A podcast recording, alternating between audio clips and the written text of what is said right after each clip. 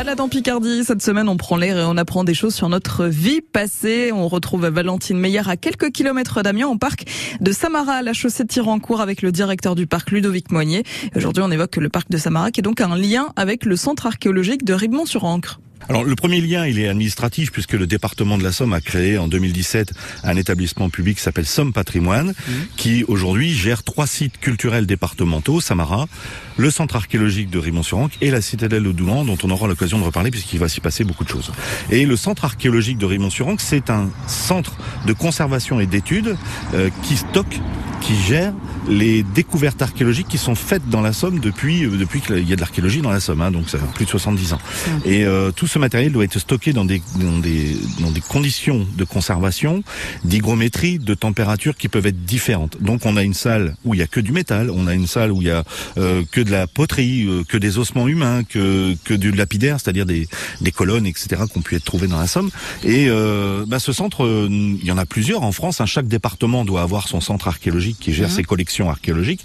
Eh bien, celui de, de pardon de, de Somme Patrimoine, qui, est celui de Rimont, on a décidé aussi de l'ouvrir un peu plus au public. C'est-à-dire que euh, il y a des sites comme Samara où euh, où on met en scène, il y a des musées où on voit à travers les vitrines les objets. Eh bien, à Rimont-sur-Ancre, sur rendez-vous, euh, on peut aller dans les réserves, ouvrir des caisses et toucher les objets, voir les voir d'un peu plus près sans qu'il y ait de, de, de barrière, euh, ce, ne serait-ce qu'une vitrine, mmh. puisque ça se fait avec la, la, les, les, comment, les, les, spécialistes qui sont présents. Et ça, c'est assez étonnant, mais en fait, en fait ça, ça, ça, se tient comme, comme méthode de médiation parce que la Somme est tellement riche en archéologie et tellement la terre d'archéologie euh, la plus connue au monde. Hein, euh, c'est une période de la préhistoire. L'Achelien, c'est une période de la préhistoire. C'est des noms de chez nous. Hein. C'est fou. Eh bien, il était évident qu'il fallait faire profiter les Samariens de, de, de, leur richesse archéologique et qu'ils puissent les voir. Quoi.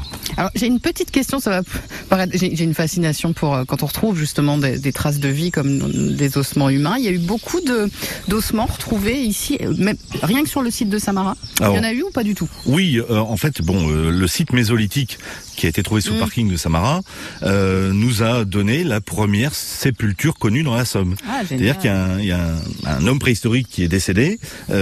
apparemment, on l'a laissé se décharner pendant quelques temps.